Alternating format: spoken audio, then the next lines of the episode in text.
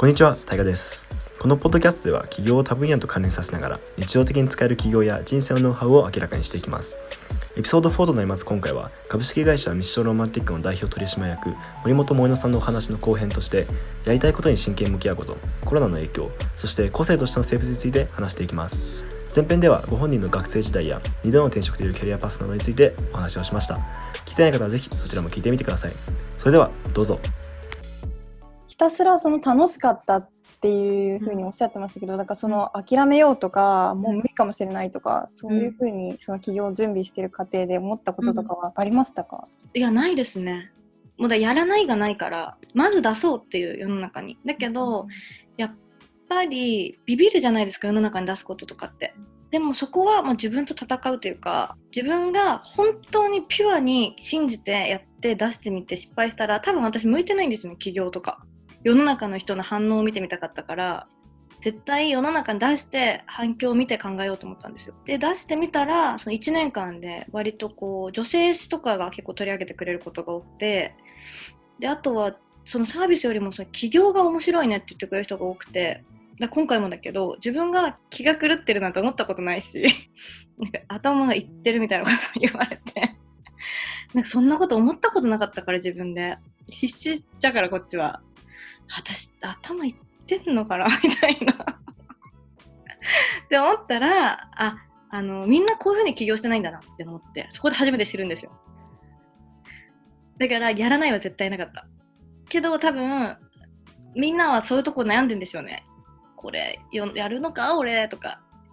私これ少ないとか。ってことですよね そこのへの葛藤はすごいある人が多分多いと思います。やっぱ学生とかでも多分起業するっていうことに対して多分そういう風な印象自分にできるんだろうかとかやりたいことなんかビジネスになるんだろうかっていう風に思ってる人が多いと思うんですけど、逆にそういう人がいたらどういう風にアドバイス投げますか？ねえっと人に会うなって言いますねまず。なんか人に会うと影響されちゃうから。でなんか自分がちょっと悩んでる時とかって先輩起業家とかさ先輩とかに話聞きに行きたくなるじゃないですか。そしたら結構もっともらしいこと言われて関係性が絶対主従なんですよね。今日はお話ありがとうございましたみたいな。であっちもすごい気持ちよくなっちゃうみたいな。なんでその夢は本当にこの世界に自分一人しかいなくてもやりたいかっていうのを自分と向き合った方がいいと思います。で自分の中にその夢が残ってるんだったら絶対やった方がいいしそれをバカにする人は許さない。そう。なんか私好きな本があって「アルケミスト」って知ってます？読みました読んでないかな。パウロ・コエリョっていうねブラジルの人が書いた超名著があるんですけど、読んでみます読んでみます。アルケミストの中に羊飼い羊飼いが主人公なんですよね。でなんかその私は羊飼いの法則って呼んでるんですけど呼んで世の中でそう呼ばれてるのかな？なんかその羊飼いはある日夢を抱いて旅を出る旅に出るかその羊たちをずっと面倒を見続けるか悩むんですけどその結論の付け方あの結論の出し方がなんか僕がいなくなったら羊は寂しくなるだろうと。だけど彼らは、えっと、僕を忘れて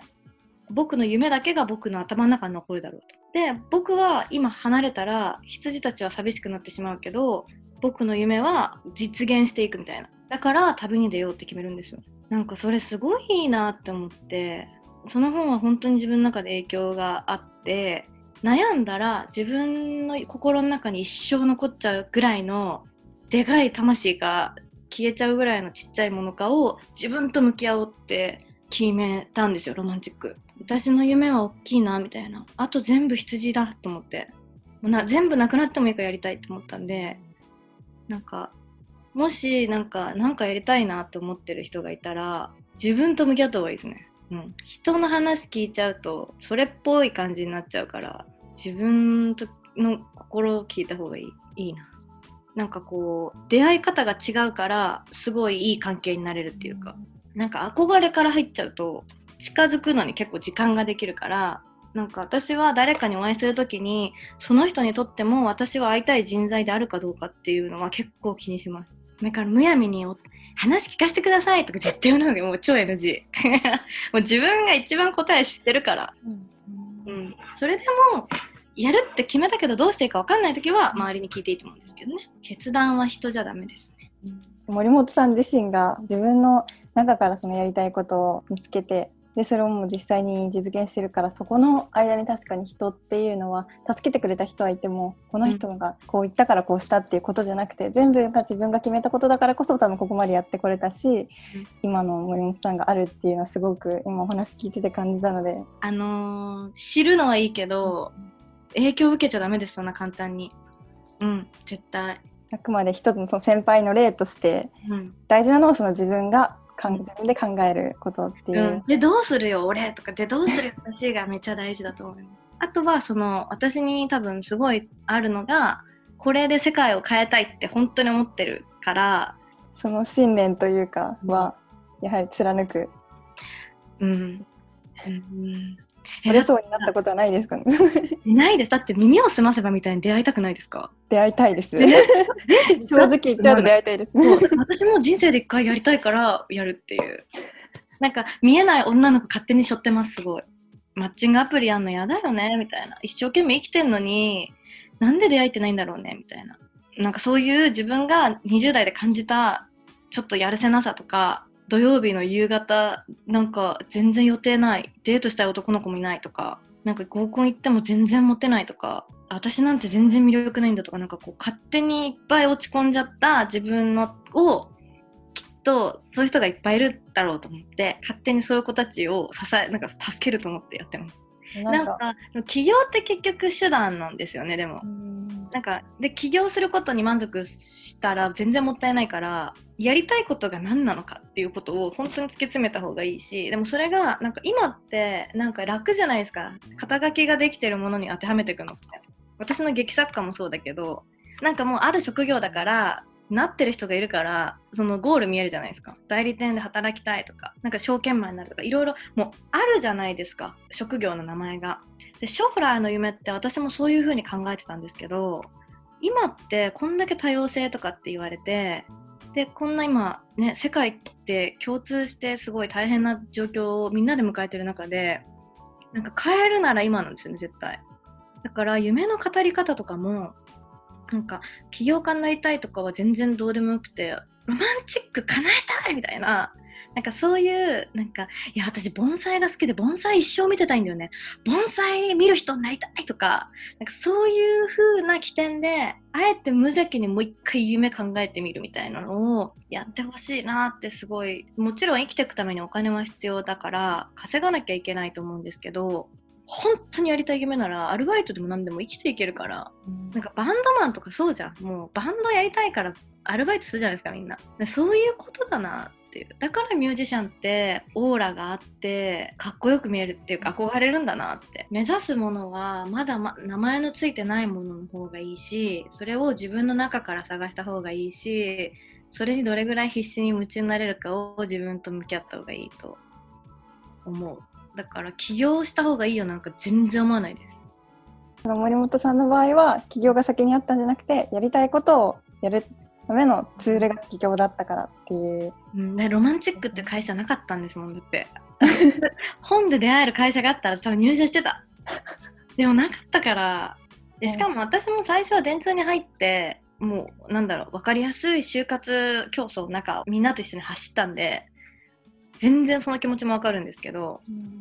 多分逆に今の学生さんの方が賢いから今を生きてるしなんかそれでいいのかなとも思いませんか？より。大企業もめっちゃ入りたいとこなくない？みたいな。いやあったらいいんだよあったらそこに入るのがもう超超超いいんだけどないのに微妙に合わせに行くんだったら一旦自分と向き合った方がいいんじゃないかなって思う。それこそ ICU の学生とか今までみたいなその就活競争の中で大企業に入社するっていうのよりもちょっと人と違うことがしたい起業みたいな考え方の人結構多いその起業がちょっと変わっててか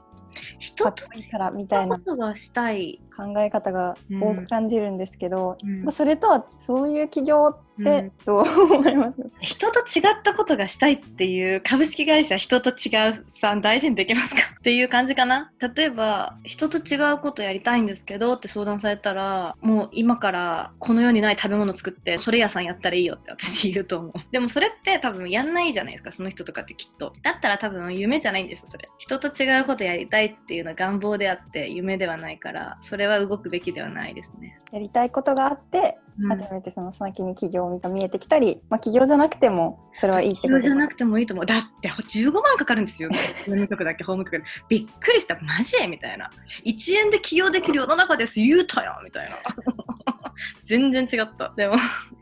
本当にいいことの方が少ないし、でもきっと起業家ってなんかこうマイクを向けられることが多いから素敵に見えるんだろうけど、そんなんに満足してる起業家は一人もいないと思いますよ。だから、なんか起業が職業になっちゃっても結構やばいですね。もう自分がどれだけやりたいことやれるかっていうことに本当に向き合った方がいいし、すごいなんかプラクティカルなアドバイスするなら、人生2回あると思って、キャリアは2つ描いた方がいいです、絶対。なんか私は結構もうロマンチックできなかったら死ぬとか電通入れなかったら死ぬみたいな結構極端な中でやってきてなんかここまでたどり着いてるんですけど結局その死ぬ気で入った電通4年で辞めるんですよね。だから夢なんか変わるし今特にその転職とかも全然抵抗ない世の中になってきてる中だと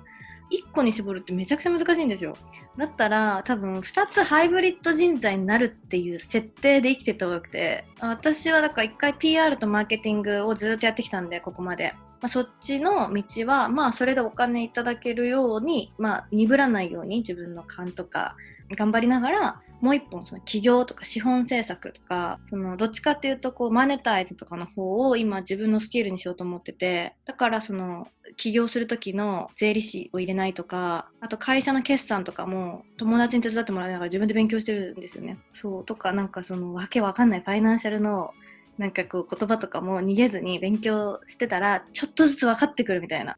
そっちの能力もつけていこうみたいな。そしたらどこでこの2つが役に立つかも分かんないし何にも役に立たないかもしれないけど少なくとも2つあるからどっちにしようって選べるなと思って。なんかそうしておくことが今の自分のリスクヘッジなんじゃないかなと思います。唯一なんかこうちょっとおてんばみたいななんか暴走みたいな感じで生きてるように見えてるしきっと生きてるんだけどそこは結構考えてますね。2つの自分をパラレルで生きられるような生き方は結構コツをつかむといいんじゃないかなっていうのをアドバイス。今き例えば就職するのも全然いいと思うし私も今学生だったら自分で何かやるなんてもう絶対できないから就職すると思うんですけどでも持ってる夢なんか例えば俺ちょっとエンタメ得意だなとか思ったらブログはずっと書き続けるとかあとなんかもうどうしても起業したい。起業家になる。でも起業家だってもう起業して何やりたいか分かんないから今結構大学の成績いいから解剖学の勉強だけちゃんとやっとくとか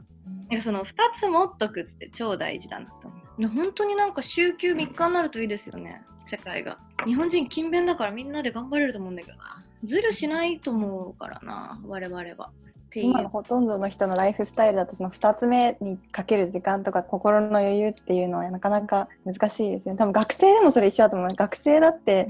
休みがないと 足りてないと思うんですよ。自分でやっててあれですけど。そね。それは本当にそう思いますね。勉強ってさもうテストの日があるからさそこまでずっと勉強だもんね。自分で決められないもんね。これぐらいまで勉強したが OK みたいな。あれ何なんだろうね。ね。学生だからうんぬんとかもう全くないけど2つあると強いぜっていう感じだなちょっとなんか これで結構ここの最近の話まで来たので今このコロナの状況で、その授業だったりあと森本さんの今後のキャリアとかについてはどういうふうに考えられてるのかなっていうのが気うん。になったんですけど、はい。サービスの方はこれは今はどうなってるんですか？うん、ずっとやってた本で出会ってディナーするっていうのは残念ながらそのディナーを組めないので今中止してますと。だけどその1年間やってきた中でちょっとずつ口コミでお客様がこう並んでくれるようになって私のサービス完全アナログだから1回40人しか行けないんですよ。で それやってたらもう年内足りないぐらいの人が入っててそれすごい嬉しいなと思って。でその子たちをみんなが自分がせいじ君しずくちゃんになりたいと思った瞬間になれたら一番いいから、それをできるようなテクノロジーを使った開発を今進めようかなっていうふうに思ってます。これコロナ来る前から考えてて10月9月ぐらいからかなちょっと動いてたんですけど、まあ、コロナ来ちゃってどうしようかなってなった時にコロナがより追い風になってるというかなんか本の売り上げが今イギリスで先月が作対比400%とかの本屋があったりとかマッチングアプリも今すごい需要が伸びてて一回落ちちゃった株価はもう戻ってるんですよね。2ヶ月で戻すってすごいことで業界としては今私がやろうとしてる本とマッチングはかなりコロナの中でも追い風なのでこのまま続けていこうかなと思ってます。でもこの後例えばテクノロジーのシャットダウンが起きてもうアプリ作れませんとかあとはもう全世界渡航禁止ですみたいな感じでそんな結構極端な世の中が来て本とマッチングの世界が業績として落ちたとしても私は絶対にやると思います。だってやりたいから。でその時に多分あこれは趣味でやろうとかなんかマネタイじゃなくてスモールビジネスにしてスタートアップじゃなくしようとかなんかこの路線変更はすると思うんですけどまずやりたいから始まってるからなんかこの業績が落ちた時とかに多分落ち込まないんですよね。なんかなんで伝わんないのかなみたいな前向きに悩める気がする。だから全然変わんないですコロナ来ても来なくても。偽物とかぽいみたいなものが淘汰されてくっていくと思うんですよここから。みんな時間があるから物買う時にすごい慎重になるし吟味できるじゃないですか。言ったら多分フェイクが淘汰されていくしみんなが持ってるからいいとか例えばファッションとかだとトレンドの今までの作り方も絶対変わってくるんですよね。だって街にいないからみたいな。っていうなんか結構本質が見抜かれるようななんか世界になっていく気がしてるからそういうなんか賢い人たちになんか嘘じゃないものを届けられるようなサービスをせっかくなら作りたいと思って世の中に出さないはない。出すタイミングもそんなもう焦ってないっていう感じ。そこまで聞いても本当になんかすごくあのいい意味で私の中にあったこう起業家のステレオタイプみたいなのが変わったんですよ、その森本さんの。うん、よかった。それでこの今日お話聞いて、うん。いやすごいこれいろんな学生に対しても多分すごいあこんな起業家の人もいるんだっていう意味ですごい勇気づけられるっていうか、でやっぱ起業家っていう枠がもうそのなんかステレオタイプ的になってるってことですよね。うん。なんかこういう人だみたいなのが出来上がってて。起業家って超嫌ですね呼ばれるの。そしたらねドヤ感あるもんね。なんか起業家ですみたいな。このドヤ感がななんか全然みんなの方が立派だし大企業で勤め続けるって超素晴らしいことだしでだってポジションが上がってくるにつれプレッシャーもあるじゃないですか。売り上げもあるしさ信頼もあるし教育もあるし。でもなんかそこをちゃんとさ耐えてでやりがい見つけてやってるわけですよね。超偉いですよね、どちらも経験されてるからこそそのそういうことを多分あの学生卒卒業してからすぐ起業なされされる方もたくさんいらっしゃるじゃないですか、うんでもなんかそうじゃないキャリアで起業に至った森本さんだからこそ多分そういうの両方の面が分かるというか。でも本当になんかみんながそうイメージ起業家ってなんかこう気が強くてなんかこう賢くてなんか人を統率できるなんか人脈があってなんか人望があってとかあるじゃないですかそういうあるべき姿みたいなこう。うんなん一個も当てはまらなくてなれますからね本当に。だからあんまり影響されない方がいいです。いろんなものに。自分が一番見るべきものは自分だと思う。多分それは多くの学生が聞いて えってなる あれだと思うんですけど。でもすごい多分そういう風に話してくる起業家の方に会うのってなかなかないと思うんですよ意外と。いろんな学生に伝えたいなって思いましたこの話を。ありがとうございます。はい、今すごいそのコロナでもうまあ大学のキャンパスでの授業もできないし人にもなかなか会えないしっていう状況で結構今現在に対してもだし将来に対しても不安がもう尽きない学生が多いと思うんですけど、なんかもし今森本さんが学生だったらこの期間をこうどういうふうに過ごされてう思んいますかっていうのを聞いてみたいんですけど。なんか今学生が辛いのって多分決めてくれないことだと思うんですよ。自分に決める権限はないじゃないですか。でもなんか試験どうなるんだとか授業はどうなるんだとかって全部こう決められた中でやっていかなきゃいけなくて決断遅いじゃないですか大人。だから今ダサい大人だと思う行動を全部覚えておいた方がいいです。でそれを覚えておいて自分はやらないって決める。今もうめちゃくちゃいい反面教師いっぱいいますからね。遅えよみたいな。せっかく声上げて学生が例えば実名でテレビ出てもうこれじゃあ生きていけませんって言ったりとかなんとかとかしてんのになんか政府はなんかまた別途20万渡します学生にとかって言いながらそれ振り込まれるのいつみたいな。っていうことは振り込んでから言った方がいいんだとかね。例えばなんかいいことするときはやった後の事後報告の方がなんか PR 的には効果があるぞとか。あ今孤独を使って自分のやりたいことちゃんと考えた方がいいです。人に会わなくていいって超いいことだから。本当は何やりたいんだっけな私みたいな。そういう時間に当ててほしいし。でそれが今この世にないなければないほどいいと思います。あったらラッキーよね。そこ就職すればいいんだもんね。やりたいこと決まってそれ世の中にないって言ったらもう超チャンス。起業だねそれはもう。めちゃ起業ですねそれ。お問い合わせフォームからメールした方がいいで自分で。なんか学生なんですけど本当にこの自分のやりたい夢に重なって共感したんでなんかこうアルバイトでもさせてもらえないでしょうかみたいな。で言って仕方されたら本当にやりたいんだったら状況落ちてた時に会いに行けばあの時メール送ったんですけどって先手の一歩があるとさ超強いじゃないですか。だから今本当にやりたいことが何かっていうのをちょっと向き合う時間になったらいいんじゃないかな。なったらもういっそ自分と向き合って。あでもこれも一人遊びですよね。一人遊び得意になった方が行きやすいかもね。なんかあとちょっと話また変わっちゃうんですけど記事読んだ時にもう一つなんか引っかかったというかえ意外だなって思ったことがあって女性起業家っていうふうに呼ばれるのが抵抗があるみたいな,、なんかそこに違和感を感じるっていうお話があったんですけど、私としてはそれすごいなんかこうなんだろう褒め言葉でもないですけどなんかその注目される存在として好印象なのかなって勝手に思ってたんですけど、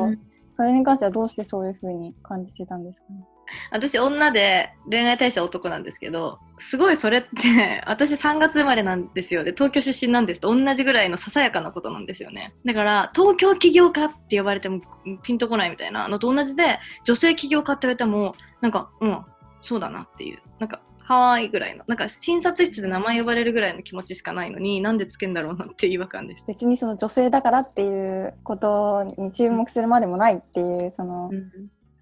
だけど、ね、ななるべくその女性とつくもの女性に対するなんとかとかなんか女性の起業家をなんか育てるなんとかとかはなるべく参加しないようにしてるんですけどだって女性だけって集められてもさ A 型の起業家って言われるのと同じぐらいなんかもう意味わかんないから。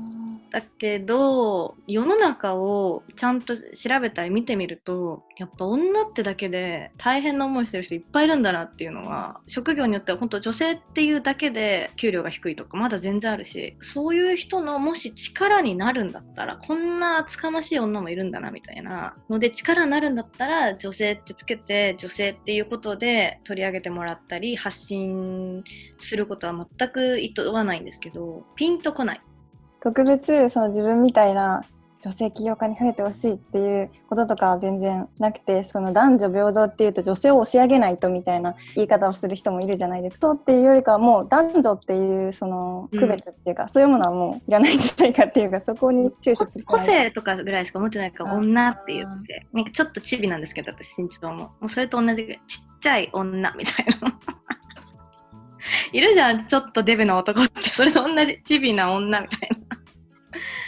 でも私フェミニストでもあってすごい。フェミニストって男女平等のことなんですよね。だから男の子になんか男の子は終身雇用ででっかい会社稼いでこいなんて全く思わない。うん、だけど女の子に、あのお前はなんか料理できないんだったら、なんかお前のちゃん結婚できないよとかなんか言わせねえぞって感じで。料理はできないみたいな。ブロッコリー茹でるしかできないって感じで。そう、フェミニストみたいなのがちょっと行き過ぎちゃったりとか、性別がゆえにあの差別を受けるタイミングって女性の方が絶対に金銭的、経済的にとか、その社会的に絶対多いんだけど男性も男性で絶対いっぱい抱えてるものが多くてなんかそれをみんなが女だから男だからってならないようにすることが多分社会の正しいやり方、で性別男女とか丸するけどそれがすごいさりげないことになるといいなと思います。だって占いとか見るの楽しいじゃないですか。私魚座なんですけど魚座めっちゃ見ちゃうもんね。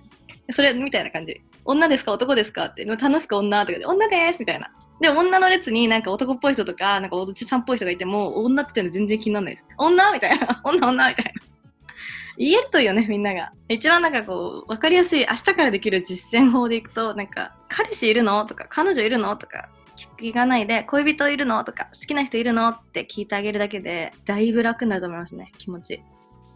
なんか私、ファブリック東京でメンズのアパレルに携わっているからっていうのもあるんですけど、なんか私がやった企画でメンズスーツを女性になんかもう着ていいんじゃないかみたいな企画をやったらなんか結構取り上げていただいたんですよ。テレビとかメディアとかに。でそしたら来てくださるお客さんがみんなすごい喜んでんですよね。男子スーツ着たかったけどお店入ったら変な目で見られてとか女性ってだけで入店断られたりとかしてスーツ作れなくてとかあとはなんかこう私なんかレズビアンで晒し巻いてるんですけどとか言ってなんかそういう人って変な目で見られるから洋服楽しく変えたことないんですとかなんかそういうのを聞いてなんて社会だと思ってなんか私が多分そういう気持ちをあんまり受けずに私も女であるっていうささやかな事実を楽しく生きてきたっていうのはものすごいなんかラッキーなことなんだなと思って。でなんか私もその人たちの気持ちにすごい気づかされたりとかして自分もなんかメンズのお店に行ってメンズのスーツ作りたいんですけどって言ってみたりとかの市場調査は結構自分でしたんですけど変な目で見られるんだよね。でなんかあなんか彼氏さんへのプレゼントですかとかいや私です私メンズスーツ着たくてって普通に言うとやっぱちょっとバックヤードに店員が下がる なんだこれみたいな。そういうのとかをなんかこう違和感として感じるっていう経験がその仕事を通じて最近あったのでより自分はそこに対しては私は感じたことがないから幸せだったんだなって思うようにして感じてる人に対して本当に辛い人はいるだろうなって事実を認めるっていうふうにしました。それで実際にあれですよねあのメンズオーダースーツの女性向けの採寸会を、うん、そうですそうです。企画されてますよね。うんあれも本当にもう自分事というか私が社員だからメンズスーツ作れるんですよね女子だけど。でチビの女だけど。だけどすごいそれが楽しくて気持ちよくてなんかシャキンとするんですよ気持ち。背広着ると、うん、この気持ちって多分女性もスーツ着て仕事のスイッチオンみたいな同じだろうなと思って。なんでできないんだろうっていうところから自分でお店行って調べたりとかしてそのお客様とお話ししたりとかして、うんちょっとずつ。だからその自分が女っていうことをあんまり意識しないで生きてこれたっていうことはものすごい幸せなことでもうそのまま言っていいと思います。でもそういう人がいるってことをちょっとずつ感じられたらめちゃくちゃいいですね、うん、うんでもなんかそうやってあの森本さん自身もさっきはその自分ではそんなに感じてこなかったけどそういういろんな人たち実際の女性の方たちの声で目覚めたというか、その、うん、に気づいたっていうのはなんか私自身も自分では今まで感じてなくてもやっぱそういう人たちとの関わりの中で、うん、時にはその自分のことよりも人のことですごくそれが行動につながることもあるじゃないですか。うんうん、だからすごくなんかなんだろうそういうふうに自分事だけじゃなくていろんな人の視点で見るっていうのもすごく大切だなっていうふうに、うん、感じてないっていうのがだって一番正解じゃないですか。うん、でもうそれが多分ベーシック超大切ででも感じてる人ってどこにいるんだろうってとこまで自分でいけたらそこの人に思いを馳せたりしてもう自分がこう持ち上げれる存在になっていくからいいのかもしれない。であでもなんかだから男の子も悩んでると思うすごい。